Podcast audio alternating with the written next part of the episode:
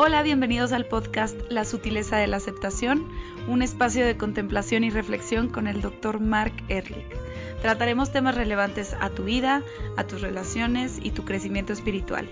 Cualquier comentario, duda o tema en específico son bienvenidos a través de su página web www.erlich.com.mx, por Facebook bajo el nombre de Mark Ehrlich o Instagram como arroba Dr. Mark Ehrlich. Les deletreo el nombre porque a veces se complica.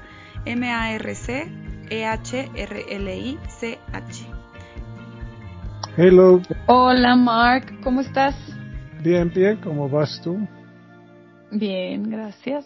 ¿Cómo vas en tu casa nueva? Bien, ya estamos con proyectos más avanzados. pues qué bueno. siempre es importante renovar la casa y más que cuando entendemos que la casa es un símbolo para la conciencia o por la conciencia. Entonces, cuando dices que estás remodelando tu casa a nivel simbólico, estamos hablando de renovar tu conciencia. Sí, la verdad sí se siente como que vas cambiando. Aunque también tuve todo un tema de desapegarme de las cosas que están sucediendo en la casa para no no basar mi personalidad o quién soy por las cosas materiales que están a mi alrededor. ese es otro tema. ¿no? Pero hoy no nos toca este tema, nos toca la continuación de lo que empezamos la semana pasada, que cuál es la forma de transformar un conflicto cotidiano a una experiencia uh, espiritual. Sí, y, antes de eso me gustaría decir que nuestro post pasado tuvo muchas eh, respuestas. Ajá. De hecho, los últimos dos han tenido muchas respuestas, pero bueno, el que más ha pues. tenido es el, el, penil, el penúltimo, que decía, día lluvioso está bien, día soleado está bien, ¿qué entiendes? Ajá. Y mucha gente puso distintas formas de, en las que interpretó este post. Uno eh, puso que todo es neutro, ni bueno ni malo. Este, otra puso Every day is a good day. Otro dijo Life is good. Otro dijo actitud. Ajá. La otra puso la belleza está en uno, no en cómo está el día. Por cierto, los días nublados me fascinan, cada uno tiene su encanto. otra puso siempre está bien y dejo que pase. Ok, déjeme contar un poco el contexto de este, este post.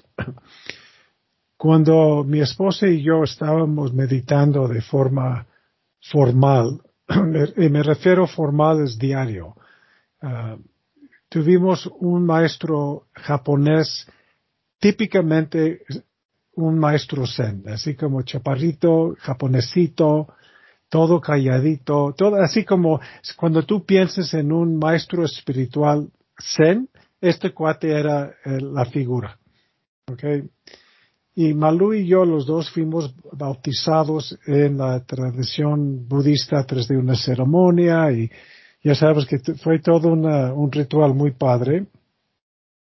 De hecho, ah, cuando participas en este tipo de ritual, el maestro te da un nombre nuevo.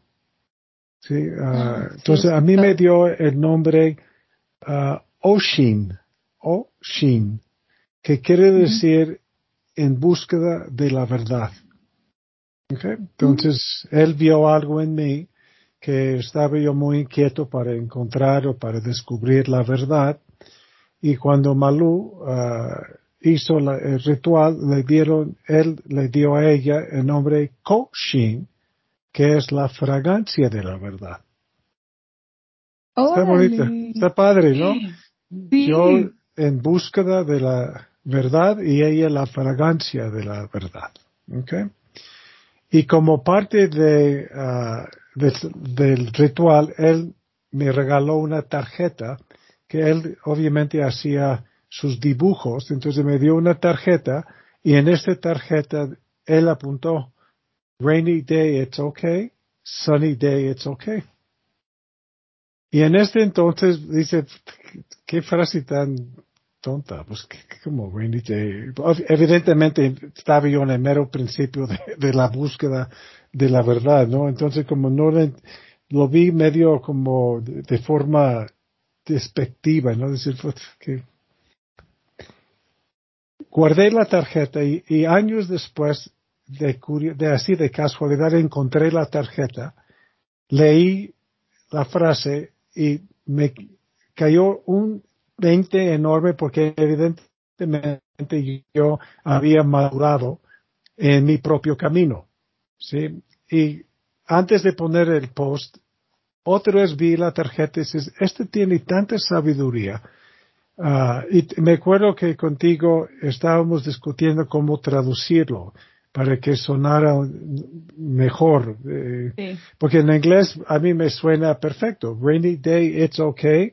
Sunny day, it's okay. En, en el sentido de no pensar que hay un evento o una relación o un objeto que puede determinar tu estado de paz mental.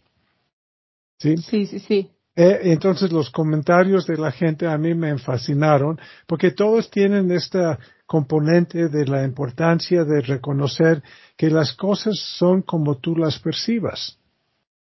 ¿Sí? Eh, y como tú quieres que sean también, porque las podemos percibir, depende del presente que estamos viviendo, pero si si hay un día nublado y nos pasó algo que no nos gustó, siempre está la opción de decidir hacer algo diferente o de decidir estar distinto. Okay. El comentario que las cosas son neutrales, ese es un fundamento sumamente importante en las tradiciones esotéricas, porque si nosotros pensamos o creemos que un evento, una relación contiene un significado independientemente de mi percepción. Estoy elevando un evento neutral a un evento significativo.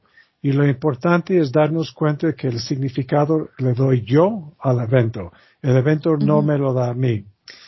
Y me acuerdo perfecto cuando me cayó el 20 de esto viviendo en la Ciudad de México, eh, nos batallamos constantemente con el tráfico. ¿Cierto? Y para la mayor parte de la gente, el tráfico es un estorbo, es algo negativo, algo que queremos evitar. Eliminar. Eliminar, me gusta más la palabra, eliminar. Entonces, en uno de esos días que estaba yo batallando con mi enojo con el tráfico, vi algunos vendedores ambulatorios, dice, eh, ambulantes, ambulantes, vendiendo refrescos y cacahuates y helado gracias al tráfico. Sí, porque cuando hay mucho tráfico y estamos parados, estas gentes caminan entre, entre los coches vendiendo sus productos. Entonces, para ellos el tráfico es una bendición. Claro. Y esta relatividad que es algo, es mucho que se hablan los budistas, es tan importante para nosotros porque eh, forma parte de la transformación de un conflicto a una experiencia espiritual. Como tú y yo platicamos la vez pasada, una experiencia espiritual es cuando tú trasciendes tu propio concepto de ti misma. Ese es lo espiritual, cuando ya Lucía ya no es la figura principal en el tema. Cuando tú puedes trascenderte, ¿sí? Y darte cuenta de que tu experiencia es 100% subjetiva, estás empezando a tener la fragancia de la, la verdad. Verdad. Sí, la verdad. Y la verdad es, ¿cuál es la verdad? Que todos somos uno. Esa es una verdad universal. Pero cuando Lucía quiere lo que quiere y cuando Mark quiere lo que quiere, automáticamente nos separamos de esta unicidad y tenemos una experiencia egoísta. ¿Por qué egoísta? Porque es yo. Cuando pierdo la noción de yo, es una experiencia espiritual, porque el espíritu es único. No hay 6 billones o 7 billones de espíritus. Es un espíritu condensado o, incorporado o encarnado en una persona. Sí, completamente. Y siento que también a mí ese pensamiento de que somos uno me ha estado como dando vueltas en la cabeza porque luego digo, bueno, pero ¿por qué la desigualdad y por qué pasan las cosas que pasan si todos somos uno? Pero también creo que hay esta parte corporal o terrenal que a pesar de que seamos uno, cada quien tiene una partitura distinta en este mundo, ¿no? Eh, lo que tenemos que hacer, eh, usas un concepto sumamente importante, pero no hay que confundir un concepto con otro concepto. A nivel de cuerpo no somos uno. ¿Sí? Y aunque tú trates de ver cómo tú eres igual a, pues, tu perro, eh, el famoso Draco, pues es evidente que tú y tu perro no son uno, porque el perro es perro y tú eres tú. Sin embargo, lo que energetiza el cuerpo, ahora sí estamos hablando a un nivel de unicidad. Es, es como, por ejemplo, tú no dirías que la luz de tu cuarto es lo mismo que tu computadora. O, y tú no dirías que tu computadora es lo mismo que tu refri. Sí, no. Estarías loca, esquizofrénica, ¿no? Alucinando que todo es igual. Sin embargo, lo que da vida a la luz de tu cuarto y lo que da vida a tu computadora y lo que da vida a tu refri, ese sí es lo mismo. Es la misma electricidad o energía que activa estos aparatos tan distintos. Entonces, lo que no queremos hacer es ignorar o cegarnos a las diferencias que existen lo que tenemos que tener cuidado es el significado que le damos a estas diferencias. ¿Sí? Porque es evidente que tú eres mujer y yo soy hombre. Y hay miles de estudios que hablan de diferencias ah, entre hombres y mujeres. Hay libros y hay estudios desde, desde chiquitos. Hay diferencias entre los niños de kinder y las niñas de kinder. ¿Sí? lo que no queremos hacer es negar esto, cerrar los ojos a esto, pero lo que no queremos hacer es darle un significado a las diferencias que no tienen en sí mismas. Es muy complicado esto encontrar el balance. Sí, ah, pero ese es el trabajo. Desde la perspectiva egoísta de tu personalidad, las diferencias significan mucho. Desde la perspectiva. Siento que, eh, eh, o, sea, lo que estás diciendo ahora es que estoy tratando de entenderlo, ¿no? Y es un concepto muy, eh, bueno, a veces complicado, pero lo que escucho es como si la, el caparazón fuera el mismo, solamente tiene distinta sustancia. O sea, todos los seres humanos es al contrario. el caparazón, no. El ah. caparazón son distintos. La sustancia es la misma. Por ejemplo, ah, bueno, sí. sí. Pero es que yo me refería al caparazón como distinto porque siento que sí tenemos distinto carácter uno del otro, de los seres humanos. Entonces, si el caparazón es el mismo, no ah, puede ser. Ya te entendí. Sí, no, puede, ser. porque no tienen, ajá, sí, ya entendí todo lo que dices. Sí, ajá. Eh, eh, por eso pienso que es muy, mucho más fácil entenderlo como la luz de tu casa y refri. Nunca dirías que tu computadora es la misma, el mismo aparato que tu refri. Imagínate si tú trataras a refri igual que trataras a, tratas a tu laptop. Sí, es diferente chip, o sea, la energía entra, eh, tienen diferentes canales que hacen que funcione eh, distinto. exactamente. Y este es, si tú te acuerdas que en el podcast anterior platicamos de que hay cuatro pasos en la transformación de un conflicto cotidiano a una experiencia espiritual. no, no, me acuerdo, si, creo que llegamos a, al segundo, pero vale la pena repetirlo. El primer paso, digamos, en esto es que el autoconocimiento, tienes que conocerte cómo estás en este cuerpo y en este cuerpo psicológica. ¿Cómo funcionas tú? ¿Cómo funciono yo con base en la personalidad?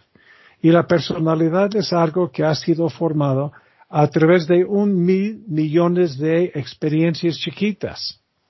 Okay? Entonces, yo no espero de ti que tú seas igual que a mí. Lo que para ti es importante, para mí a lo mejor no lo es y viceversa. Sin embargo, los dos tenemos necesidades psicológicas. ¿Sí? Sí. Para ti puede ser que la necesidad por la aceptación ocupa un espacio importante en tu personalidad y en mi personalidad la necesidad de tener la razón. Tú y yo podemos pelearnos cuál necesidad es más importante que la otra.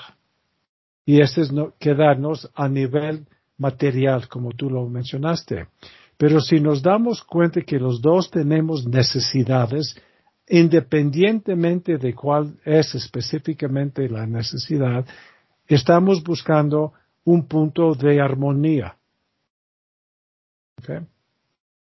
Sí, claro, completamente. O sea, cuando ya uno se da cuenta de sus necesidades y de las necesidades del otro, o más bien que el otro también esté haciendo la, el trabajo para entender cuáles son sus necesidades, podemos operar, o sea, podemos intentar ensamblar. Okay. okay. Yo sé que para Lucía la necesidad por la aceptación es importante y tú también la sabes. No, no, no voy a trabajar para que no la necesites. Tú no vas a trabajar para ignorar la necesidad, la vas a tomar en cuenta. Y curiosamente, con el nivel de conciencia de ti misma de que yo tengo esta necesidad, automáticamente entiendes que a, a, pesar de esta necesidad, otras personas también tienen necesidades. El conflicto inicia cuando crees que tu necesidad es más importante que la necesidad del otro. Y empiezas a pelearte para satisfacer la tuya antes de la suya. Sí. ¿Okay? Bueno, con la conciencia de ti misma, de cómo opera tu personalidad, uno de los grandes beneficios es que la conciencia de ti misma nos lleva a mayor claridad mental y por lo tanto mayor estabilidad emocional. Por eso es tan importante tener conciencia de ti misma. ¿Cómo logras la conciencia de ti misma? Pues hay muchas formas. Una forma, curiosamente, es el conflicto mismo visto de los ojos de, de un deseo de mejorar. Te voy a dar, más bien, les voy a dar un ejemplo de esto. Eh, llegó una pareja que, una pareja muy linda, que se estaba peleando de todo, de todo y de todo. Ella piensa que el marido es egoísta. Él piensa que ella es mandona. ¿Ok? Y una gran parte de los conflictos es que el marido quiere comprobarle a su, a su mujer que no es egoísta y la mujer quiere comprobarle a su marido que no es mandona. Cada quien dice, si fueres menos mandona, sería yo menos exigente. Y si ella dice, si fueres más cooperativo, yo sería menos mandona. Sí, menos impositivo, por decirte algo. Ese no es conciencia de sí mismo. Ese es simplemente darle uh, como migajas. Ok, está bien, pero es de los dientes para afuera. Les dejé una tarea y es una tarea que parece tan sencilla, pero tan exigente.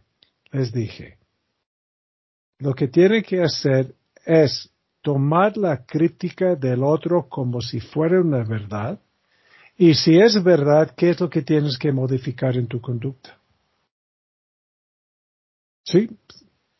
¿Otra Ay, vez? sí, me da mucha. Sí, no, no, no, yo lo entendí perfecto. Bueno, pero sí, repítelo. No, más bien tú dime lo que entendiste y ya veo si me expliqué bien. Tomar la crítica del otro como la verdad y si y, y ver cómo podemos hacer que no suceda. Ajá, no, es- personalmente. Sí, ¿cómo modifico? Entonces vamos a poner que tú me criticas por ser desprendido, como en mi propio mundo, no pelo. Yo te critico por ser ah, hipersensible. ¿Ok? Ah, estamos hablando de las verdades, Mark. Sí. Sí, ok. Si yo, si no estoy consciente de mí mismo, lo primero que voy a hacer es defenderme y justificar mi conducta como consecuencia de algo que tú haces. Ok, yo puedo ser desprendido, pero eso es porque siempre estás en mi cara y siempre me estás exigiendo y nunca o porque hablas mucho o porque eh, lloras cuando te digo no sé qué. Y, Okay. y tú puedes decir, yo soy tan sensible porque tú eres muy frío y muy seco. Ok. Este, este tipo de dinámica genera conflictos en todas las relaciones, en todas las relaciones. Cuando la gente me pregunta, a ver, entonces, ¿qué hacemos? lo que tienes que hacer es tomar la crítica como un componente de tu verdad y después ver la forma de modificarla para tener una relación más armoniosa. Entonces, esto implica que tengo que hacer un pequeño esfuerzo de ponerte atención cuando me quieres decir algo, o decirte, sabes que no es el buen momento, ¿por qué no lo platicamos más tarde? Y tomar la responsabilidad de buscarte más tarde. ¿Sí? Y no hacerme guaje. Y a la vez, darte cuenta tú que hay veces que yo sufro de lo que se llama emotional flooding, inundación emocional, y puede ser por tu estilo de personalidad, te abrumo. Entonces, lo que voy a hacer primero es digerir lo que me está pasando para platicarte no tanto todo el proceso, pero a lo mejor las conclusiones a donde yo llegué. Sí, claro. A mí me, bueno, ya sé que no es mi terapia, ¿verdad? Pero a mí me pasa mucho que a pesar de saber que soy muy emocional, me cuesta mucho trabajo transitar mis emociones sola. Pero lo estoy trabajando. Lo cual quiere decir que es lo que tienes que hacer. Sí, ya sé. Okay. ¿Y por qué tienes que hacerlo? Porque convives o vives con personas que tienen una tolerancia menor a este tipo de reacción. Eso no quiere decir que el trabajo es nada más de uno. Los dos tenemos que cooperar en esto. ¿Cómo cooperamos? Te pregunto a ti, ¿qué necesitas de mí? Y tú me dices, necesito que me pongas más atención. ¿Qué es lo que yo necesito de ti? Que, que no me abrumes con todo el proceso.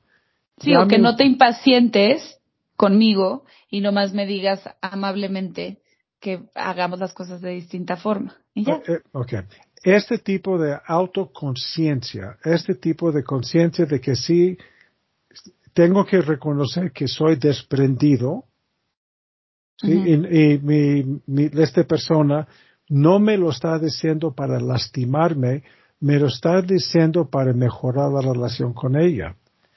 Me cuesta mucho trabajo verlo así. ¿Por qué? Porque ya estoy enojado.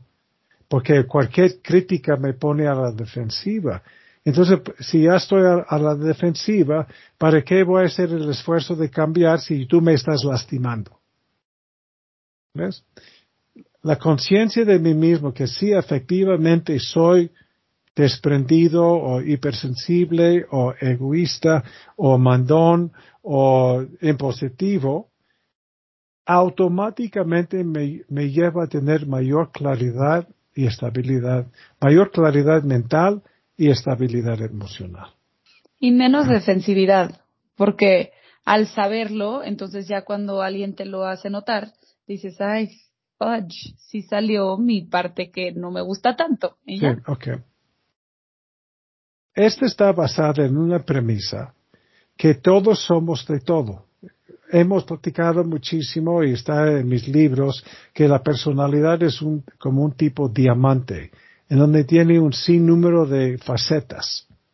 Entonces, si tú ves una faceta mía, porque eres más sensible a esta faceta, sería ridículo de mi parte negarlo desde antemano que así, así no soy. Más bien la pregunta es, a ver, ayúdame a ver cómo soy así, en qué situaciones, con qué temas tú notas esta característica mía. Para hacer esto, tengo que respetar el valor de la conciencia de mí mismo. El valor de la conciencia de mí mismo. Ajá. yo valoro, y te digo yo, yo. Claro, la conciencia en ti mismo. para mí es, a ver, ¿qué es lo que está reflejando de mí? Esta conducta mía, este enojo, esta angustia, esta tristeza, ¿de dónde viene dentro de mí? No lo elimino diciendo que así no soy, pero más bien quiero profundizar mi conciencia de esta personalidad. Hay gente que no valora la conciencia de sí misma. Entonces, cualquier tipo de conflicto más bien es una invitación de criticarte a ti y a buscar. Sí, es un ataque. Exactamente. Personal. Pero yo sé, estoy, sé que la conciencia de ti misma, cómo actúas, cómo es esta personalidad, te va a llevar a mayor estabilidad emocional. Ya, ya estamos en esas. Ay, sí. Poco a poco, pero ya, ya desde que me conociste, ¿te acuerdas cómo me conociste? Y ya vamos seis años mejor. no, pues así es. Está perfecto eso. Ah, y también importante es que mi claridad mental y mi estabilidad emocional me lleva instantáneamente a ser más empático. Y ser empático es entender que tienes esta necesidad como yo tengo las mías. Entonces voy a escucharte, no necesariamente a darte la razón, pero entender por lo menos de dónde, qué es lo que te está impulsando a actuar así. Si tú tienes eh, la misma curiosidad de ti misma y de la relación, vas a entender de la misma forma mi dinámica. Y la empatía, la empatía es la base de todas las relaciones armoniosas. Sí. Okay. El tercer punto en, en, la transformación es la empatía nos lleva a la aceptación. Cuando yo soy ah. empático contigo, automáticamente estoy aceptando. Mi empatía me permite aceptar sin juzgar lo que te pasa a ti. ¿Y cuál es la importancia de la importancia, cuál es la importancia de la aceptación? La aceptación es el reflejo del amor verdadero. Qué lindo. Pues sí, pero... Me encanta pensar, nos deberían de enseñar así en la niñez, porque siento que el amor verdadero muchas veces estaba como transgiversado en una cosa rara y ahorita el saber esto me da mucha paz. ¿Eh? Que la aceptación de quién es los seres humanos, pero con conciencia, obviamente, es el amor verdadero. Te voy a decir cuál es la dificultad de esto. Cuando tú tienes un niño de tres años que está ahogando a su hermanita, tienes que detener la conducta. Y normalmente el miedo que hay atrás de, de ver esto, por ejemplo, mis hijos, me lleva al enojo. No digo, oye, mijito, te voy a pedir el gran favor de no ahogar a tu hermana. Por favor, no ahogarla porque es muy linda y te quiere mucho. Esto no sucede en ninguna familia. Lo que sucede es que el espanto de ver esto, el terror de ver esto, me, me asusta de tal forma que empiezo a gritar, no, dejes de... ¿Qué te pasa? Deja de ahogar a tu hermano. Sí, exacto. Ajá. Y este enojo para el niño es percibido como rechazo. Hemos hablado tú y yo en muchos de estos podcasts que es inevitable de dejar heridas o de adquirir heridas infantiles. Es imposible salir de tu niñez sin algún tipo de herida porque el proceso de disciplinar, el proceso de ah, preparar a un niño para la vida implica enojo. ¿Sí me entiendes? Sí. Sí, completamente. Okay. Pero, pero pues entonces nomás aceptas que no vas a ser un papá perfecto, aceptas que no vas a ser una persona perfecta, pero que estamos en la búsqueda de la conciencia para llegar a ser eh, eh, mejores. exactamente. ¿Y, ¿Y cuál es la mejor invitación a este proceso? Pues los mismos conflictos. Aprender de tus conflictos, sí. Es tomar el conflicto como una invitación a transformar el conflicto a una experiencia de unicidad, de unión, de armonía. Y la forma de transformar un conflicto es justo lo que estamos hablando. ¿Qué, ¿Qué, me está impulsando a actuar así? Desde la claridad mental y estabilidad emocional que son resultados de esta conciencia de mí mismo, voy a hacer el esfuerzo de ser empático con el otro. Ser empático implica aceptación y la aceptación es el reflejo del amor verdadero. Es que literal lo que acabas de decir suena como a esa fórmula que tanto pide la gente, pero dime cómo puedo llegar al amor verdadero. Es como, bueno, échense estos dos podcasts y empiecen a intentarlo. Exacto, entonces ahí está, ah, y, espero que, que los, el público nos mande sus dudas, comentarios, comentarios, desacuerdos, enojos, lo que sea, porque es, es una forma de hacer los podcasts mucho más interactivos, ¿sí? Y poder responder a las inquietudes o las uh, incertidumbre de la gente que nos está escuchando. Sí. Pues muchas gracias, Mark. Nos vemos el siguiente capítulo y sí, mándenos mensajitos, vuélvanse parte de esta conversación. Nos vemos el siguiente. Bye, Lou. Bye.